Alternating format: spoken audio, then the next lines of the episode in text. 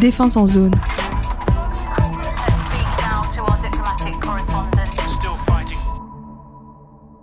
La guerre en Ukraine a réveillé les peurs en Europe et notamment à l'Est et au Nord. Euh, les Suédois ont même un mot pour la définir, risk-crack. Littéralement, la Russie arrive. Un espace est particulièrement impacté par la guerre en Ukraine, l'espace baltique. Euh, l'onde de choc du conflit a bouleversé l'équilibre traditionnel qui assurait la sécurité de la région. Pour comprendre le péril stratégique et les angoisses sécuritaires de la Baltique, nous recevons le géographe et politologue Nicolas Escache. Bonjour. Bonjour. Nicolas Escache, pouvez-vous en premier lieu euh, nous expliquer quelles sont les frontières de l'espace baltique Très bonne question. L'espace baltique, c'est une zone qui a été longtemps méconnue. Hein. Quand on faisait des conférences il y a, a 10-15 ans sur la Baltique, on n'avait pas forcément grand monde dans les, dans les salles. Et puis aujourd'hui, on en a de plus en plus parce que c'est un espace qui euh, devient euh, très stratégique. Euh, au départ, il a été souvent présenté comme un, comme un lac presque intra-européen. Il y avait que la, que la Russie qui, qui venait un peu déranger ce, cet espace finalement intracommunautaire. Un espace de coopération interne avec énormément de liens euh, entre ces, entre ces rives. En réalité, lorsqu'on relit l'histoire, on se rend compte que c'est pas un, espace de, paix, mais davantage un espace de confrontation qui a subi des, des influences multiples. D'abord l'influence des, des, Danois, des Allemands, puis l'influence de la Suède, qui a connu une domination euh, importante sur l'ensemble de l'espace, et enfin la, la Russie, jusqu'à euh, la chute du rideau de fer, avec un équilibre qui n'a jamais été en réalité instauré, un déséquilibre constant. et aujourd'hui, c'est un espace espace qui est stratégique. Pourquoi? Parce qu'il est à la fois sur la route entre euh, l'Europe et l'Asie. Hein, il est au cœur de, des axes euh, eurasiatiques. C'est un axe aussi qui est situé à proximité de l'Arctique On peut évoquer un, espace subarctique. Et puis c'est un espace également qui, euh, qui mène vers la mer Noire, à, travers l'axe Baltique-mer Noire, ou encore euh, qui bien sûr a été un espace de retour de certain nombre de pays vers l'Europe. Donc cet espace aujourd'hui c'est un espace de carrefour entre l'Arctique, euh, entre les axes mer Baltique, mer Noire, l'axe eurasiatique et puis, euh, et puis le cœur de l'Union européenne. Alors selon vos dires, la Baltique serait devenue un nœud stratégique d'importance mondiale. Vous en avez déjà cité quelques-uns, mais quels sont les principaux enjeux sécuritaires de la région? Alors l'enjeu sécuritaire, il vient euh, appuyer euh, bien évidemment d'autres enjeux géopolitiques. Je pense à la question du, du commerce maritime. Il ne faut pas oublier que 8% du commerce maritime traverse l'espace baltique et l'espace baltique, c'est un, un, espace de rupture de charge entre des liens terrestres, par exemple entre la Chine et, et, euh, et l'Europe, euh, vers ensuite une exportation beaucoup plus large via le port d'Hambourg, puisque le port d'Hambourg joue un, un rôle qu'on appelle euh, souvent dans la géographie portuaire de hub and spoke, c'est-à-dire mm -hmm va venir concentrer, même s'il est situé en dehors de la Baltique, hein, il va venir concentrer la plupart des flux euh, baltiques pour ensuite réexporter ces flux euh, vers le reste du monde. Ensuite, l'espace baltique, ça va être un espace, bien évidemment, en termes d'approvisionnement énergétique euh, très important, puisque la, la, la, la Russie, euh, avant, la, avant la guerre que, que l'on connaît, était un, le principal pourvoyeur de, de gaz, de pétrole, euh, et tous ces, tous ces flux énergétiques tra traversaient l'espace baltique, à la fois via des, des corridors terrestres, mais aussi via le gaz gazoduc Nord Stream qui a beaucoup fait parler de lui en raison des, des craintes sur euh, notamment l'espionnage euh, qu'on avait pu lui, lui porter. Euh, donc évidemment, espace stratégique. Incident et, et bien sûr les accidents. Mmh. Donc euh, c'est un espace stratégique sur le plan du commerce, c'est un espace stratégique euh, évidemment sur le plan de l'énergie, c'est un espace euh, stratégique aussi sur le plan de l'environnement parce qu'autour de l'espace baltique euh, s'expérimentent énormément euh, de projets sur des questions de transition, des questions environnementales. C'est aussi une des mers les plus polluées du monde. Euh, il faut savoir mmh. que cette mer accueille euh, des cimetières d'armes chimiques, de sous-marins. Aujourd'hui, on a 40 000 tonnes d'armes chimiques sous la mer Baltique. Et si ces armes venaient à s'éroder, eh bien, euh, la, mer Baltique pourrait être déclarée euh, cliniquement morte. Donc c'est aussi un espace qui, euh, sur le plan de la, mesure environnementale, est peut-être moins symbolique que, peut être l'Arctique, mais, qui est un espace aussi très regardé, très, convoité sur, sur le plan des transitions. On a longtemps parlé dans le lac Euro-Atlantis, comme vous avez dit au début. Quelle est la présence de l'OTAN dans la région? La présence de l'OTAN est, bien sûr euh, forte et, totalement renforcée. Alors, elle, était euh, traditionnelle, traditionnellement portée vers euh, le Danemark et vers euh, la Norvège, puisqu'il faut rappeler que au moment de la, division en bloc, euh, la Baltique était divisée en trois. Vous aviez le, bloc atlantiste à travers euh, le positionnement atlantique euh, du Danemark et de la Norvège. Vous aviez euh, le bloc euh, communiste avec à la fois euh, la RDA, la Pologne, l'URSS, et puis vous aviez aussi des pays comme la Suède, qui, qui était neutre et qui incarnait ce qu'on appelait la troisième voie, et des pays semi-neutres comme la Finlande. Donc la présence de l'OTAN, elle est, elle est historique en Baltique. Elle a été renforcée à la fois par des présences terrestres, des, des bataillons au sol qui sont multinationaux, et puis également des renforcements à travers des exercices.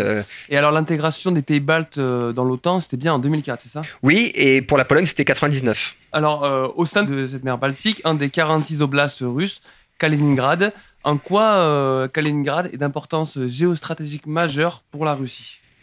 Ça, a été mm, depuis longtemps, en fait, euh, stratégiquement un espace mhm. important.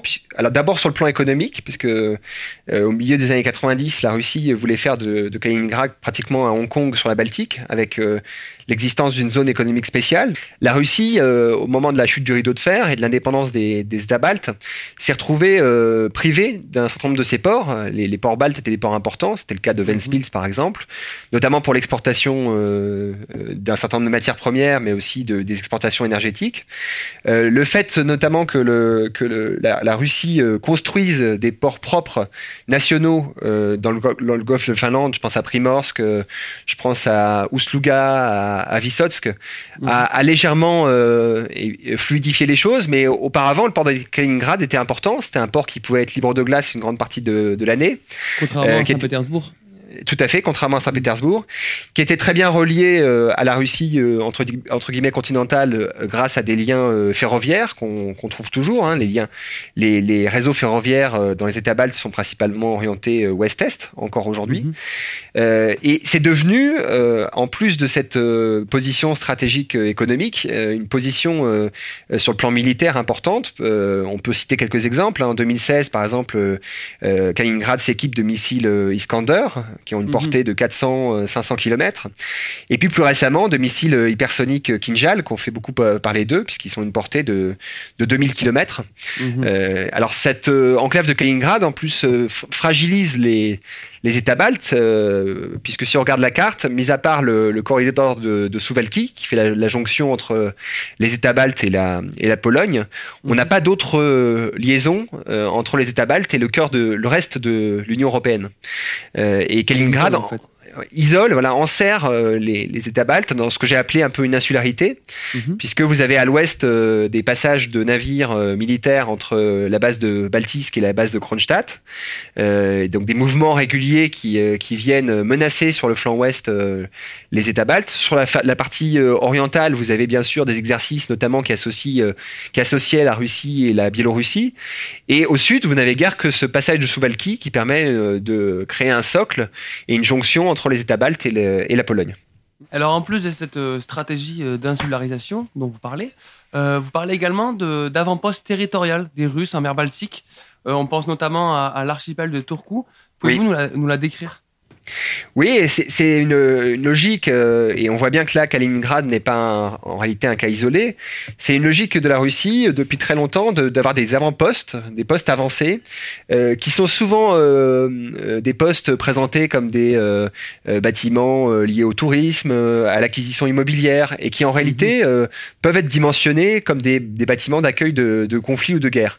ça a été le cas pour l'archipel de Turku, où on avait des résidences immobilières nombreuses, et la police euh, finlandaise, en faisant une perquisition en, 2018, a réalisé que ces équipements euh, étaient bien loin euh, de seules visées touristiques. Vous aviez des, des pistes d'hélicoptères, des quais d'appontement qui étaient largement surdimensionnés, des espaces également d'espionnage à l'intérieur des bâtiments, et donc le soupçon aussi d'une collusion entre ces espaces et un possible espionnage russe. Mais on trouve la même chose aussi dans des, dans des navires de pêche euh, qu'on retrouve finalement à très près des, des, eaux territoriales et qui se retrouvent là aussi euh, équipés d'une manière complètement euh, surdimensionnée par rapport à une activité de pêche. Donc cette logique d'avant-poste, on la trouve, on peut la trouver en Finlande, on peut la trouver sur mer. Et l'idée, c'est d'avoir des relais, d'avoir des, perles qui permettent ensuite, en, cas de d'invasion, de pouvoir avoir une, un point d'appui. Est-ce qu'on pourrait faire la comparaison avec euh, la stratégie de Pékin en mer de Chine du collet de perles? Oui, il y, a, une comparaison à, faire, même si le, euh, l'amplitude n'est pas n'est pas la même. Ou le, mais, mais effectivement, c'est de pouvoir euh, compter sur des espaces avancés, et ce qui crée en Baltique une logique un peu du gruyère où vous avez des, des influences multiples entre la, les influences euh, russes, des influences chinoises aussi, puisque la Chine a, a beaucoup investi aussi dans un certain nombre de, de, de territoires, d'équipements. Ça a été le cas dans la volonté chinoise de, de cofinancer le, le tunnel entre Helsinki et Tallinn. Mhm. Euh, qui est un projet de, liaison entre ces deux, ces deux villes, euh, dans un espace qui est très important, puisque c'est un espace qui euh, mène à, à l'Arctic Corridor, au corridor arctique vers Kirkenes. Donc c'est vraiment la, la, jonction entre l'espace baltique et l'espace arctique. Et on voit bien là aussi la, volonté de, sécuriser des, des, points de passage. Alors pour revenir du côté de, de l'OTAN, les intégrations de la Finlande et de la Suède à l'Alliance, probable, ne présentent-elles pas un trop gros danger pour l'équilibre stratégique de la région? Non, non, je crois pas. Je crois que, la, au contraire, le, le, fait que ces pays euh, veuillent rejoindre l'OTAN montre que la, la tension euh, a passé encore un, un cap. Euh, mhm. C'est vrai que nos, les, les positionnements des, des, experts ou des spécialistes sur, sur la région ont un peu changé parce que on avait tendance avant la, la, guerre en Ukraine. là, je parle pas forcément que de l'invasion de, de, la Crimée, hein, mais vraiment de la guerre contemporaine en, en Ukraine. on avait tendance à considérer que on était dans en Baltique dans le cadre d'une géopolitique euh, sourde. C'est-à-dire mhm. qu'il y avait un jeu d'intimidation euh, par le bas, souvent, hein, d'un côté, de l'autre, à travers des petites actions qui, isolément, n'étaient pas forcément euh, de nature à déstructurer la zone, mais qui, par accumulation, pouvaient la déstructurer, tout en précisant que l'article 5 de l'OTAN protégeait l'espace, une grande partie de l'espace baltique, puisque même si la Suède et la Finlande n'en faisaient pas partie, les États baltes l'avaient bien rejoint en 2004. Mais c'est vrai que la, la, guerre en Ukraine qu'on a connue, qui déjouait en quelque sorte les, pronostics dans son, amplitude, euh, nous fait euh, être relativement plus prudents par rapport à ce qui pourrait se passer dans l'avenir. On, ne sait pas exactement comment les choses vont, évoluer. Et les États baltes, euh, eux, ont, conscience depuis longtemps de ce danger et interpellent les autres Européens sur ce danger potentiel.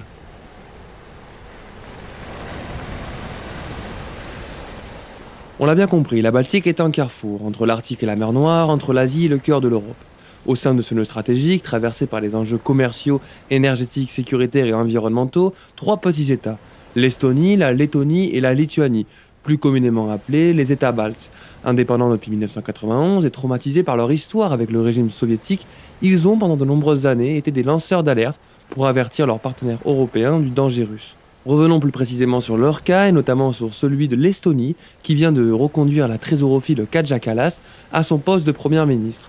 Avant de retrouver Nicolas Escache, nous discutons avec Anvar Samost, chef de rédaction dans Grand Média estonien, sur le ressenti de la population estonienne vis-à-vis -vis de la menace russe.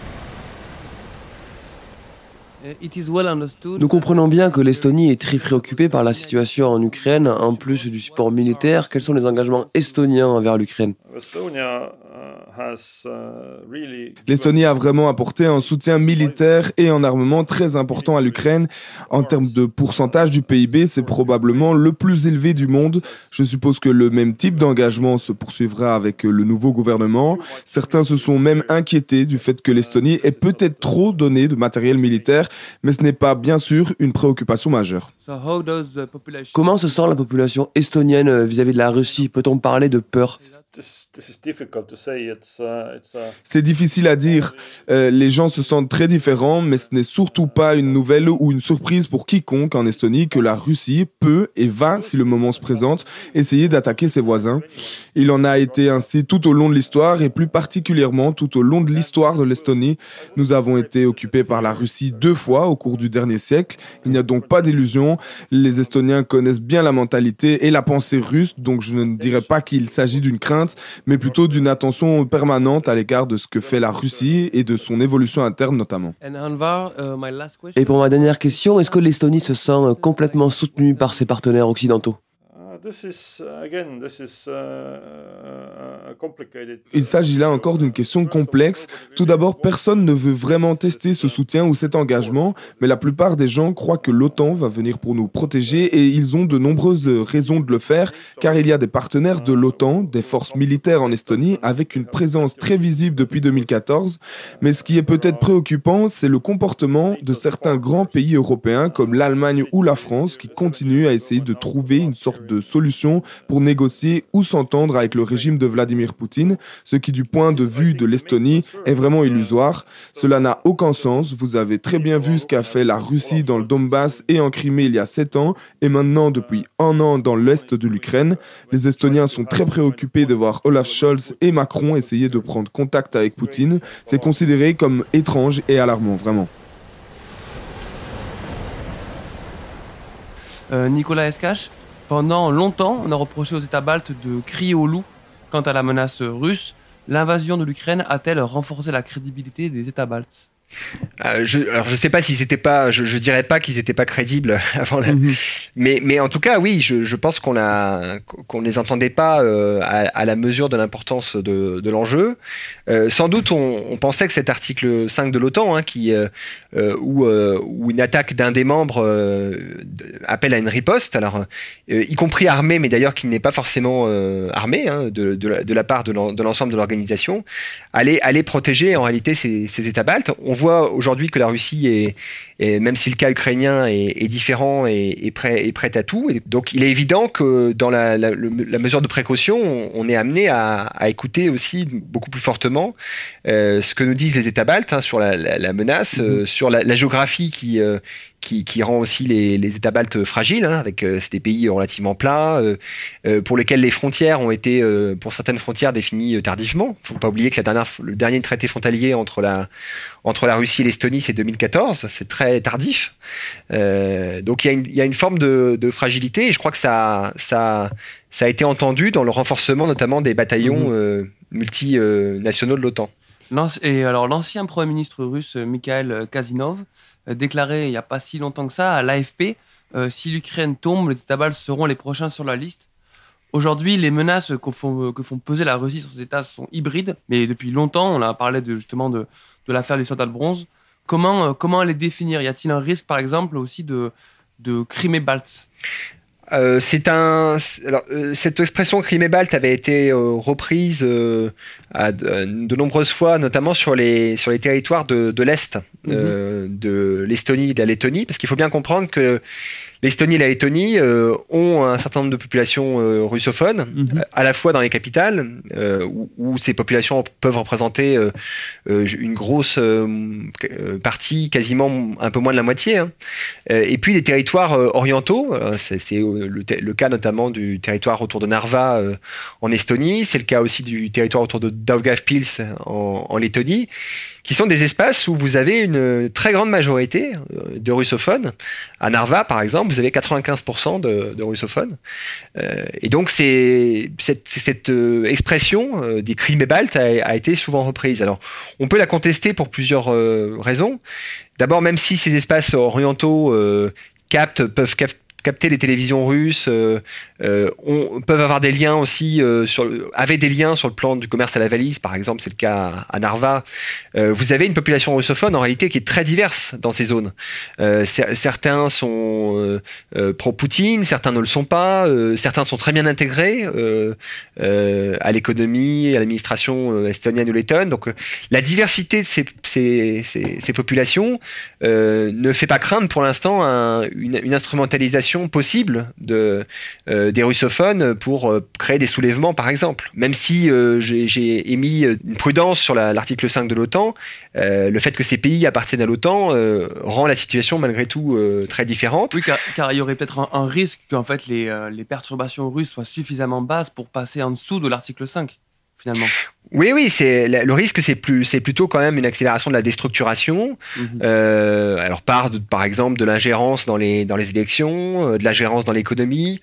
Euh, mais je pense que la, les, les sanctions euh, de part et d'autre qui ont été prises à l'occasion de la, la, guerre en Ukraine va aussi jouer à, à, terme vers une diversification en fait hein, des, des, des, débouchés économiques des États baltes, mhm. qui, qui, se pour, qui, qui d'ailleurs euh, avait été déjà euh, en, cours à propos des ports, puisque les, les ports baltes, qui étaient des ports d'exportation des, produits russes, euh, se sont diversifiés dans, dans, leur interland vers l'Asie centrale, mhm. vers la Chine, vers l'Ukraine aussi avant la, avant la guerre. Donc on, voit que les États baltes avaient fait un travail déjà aussi de, de recherche aussi de, de, partenaires plus, plus larges.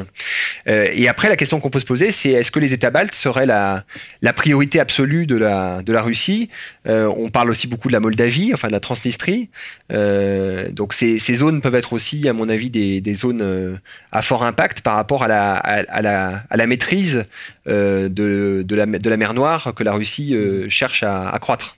Alors, pour, pour terminer, Nicolas Escache, comment la défense de ces pays baltes s'organise face à ces menaces hybrides? Bah, ça s'organise avec déjà un, maillage du territoire en termes de, bataillons. Donc euh, chaque, État balte a une base de bataillons euh, multinationaux de, de mhm. l'OTAN. Euh, vous avez également euh, un certain nombre d'exercices qui ont été, euh, qui ont été réalisés ces dernières années pour, pour préparer, alors avec des scénarios qui sont très précis. Hein, on, on, retrouve finalement les grands protagonistes. On retrouve la, la place de la Russie sous un autre nom, mais on retrouve l'existence de, de l'Union européenne, des, des, États de l'OTAN. Donc tout ça est bien sûr fait l'objet de, de, d'un certain nombre de scénarios. et puis vous avez tout autour de la, zone euh, baltique, une réintroduction des services militaires dans un certain nombre de pays. Vous avez eu des, euh, livraisons aussi de livrets à destination des populations. Euh, que faire en cas d'invasion Vous avez eu une augmentation pour certains pays du budget de la défense. Donc tout ça participe aussi d'une préparation. Vous avez une préparation en fait à plusieurs échelles. Hein. Vous avez la préparation que peut faire l'OTAN en étant euh, plus euh, présent dans la zone. Mais vous avez aussi des préparations qui sont faites à l'échelle euh, nationale avec un certain nombre de mesures prises par les gouvernements nationaux. et puis la question qui, se pose toujours, c'est que quid de l'Union européenne dans tout ça, puisque les États baltes font confiance à, l'OTAN pour les protéger. ils sont traditionnellement très proches des, États-Unis, mais l'Union européenne a du mal à tirer son épingle du jeu par rapport à cette protection. Eh bien, merci beaucoup, euh, Nicolas Escache. On le rappelle, vous êtes le directeur du campus de Caen euh, de transition de Sciences Po Rennes, euh, géographe. Merci encore, Nicolas Escache. Merci à vous. Une émission réalisée par Félix Zoladi avec Mani-Antoine au son.